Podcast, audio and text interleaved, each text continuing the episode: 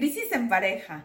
Muchas veces las crisis en pareja, dada mi experiencia y lo que he escuchado, tiene que ver justamente porque no estamos siendo claros en lo que podrían ser mis proyectos y los proyectos en común. Entonces, esto puede ser un gran tema de poder presentar una crisis en pareja, porque eh, yo, Viviana, a lo mejor decido irme a vivir con alguien, pero resulta que yo ya tengo una deuda o tengo ciertos compromisos previos adquiridos en un tema económico de otro tipo. Y no solo se estoy comunicando a mi pareja. Entonces, cuando yo llego con mi pareja y hago justamente un proyecto, resulta que yo no puedo dar o que yo no tengo la disponibilidad económica de justamente cooperar con estos nuevos proyectos en pareja porque simple y sencillamente mi economía ya no me lo da. Y no es que yo no quiera, es que yo ya tengo un compromiso o compromisos previos. Entonces, por eso el tema de que hablemos con nuestras parejas previamente a vivir juntos o a decidir casarnos es muy importante, ya que este tema de la sorpresa, pues normalmente este tipo de sorpresa no es agradable.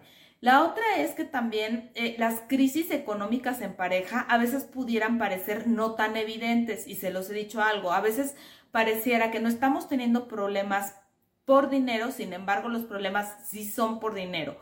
Y esto pudiera parecer falta de interés, falta de detalles de mi pareja hacia mí, eh, a lo mejor un cierto abandono en la parte física y a veces no necesariamente esto tiene que ver con este tema de la pareja, sino tiene que ver porque a lo mejor mi presupuesto no me está dando para tener ciertos detalles o ciertas cosas, no solo con mi pareja, sino en mi persona.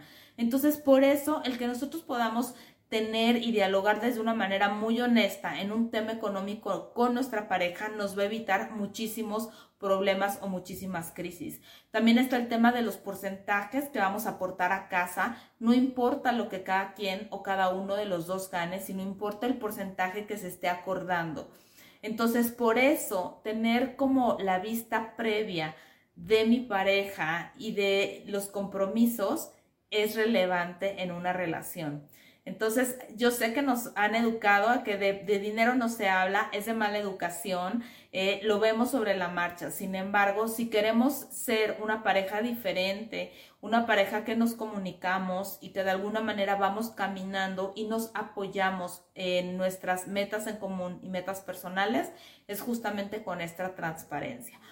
Mi mayor sugerencia es sean un libro abierto y avancen a lograr metas en conjunto. Muchas gracias y recuerden vivir bonito con sus finanzas personales.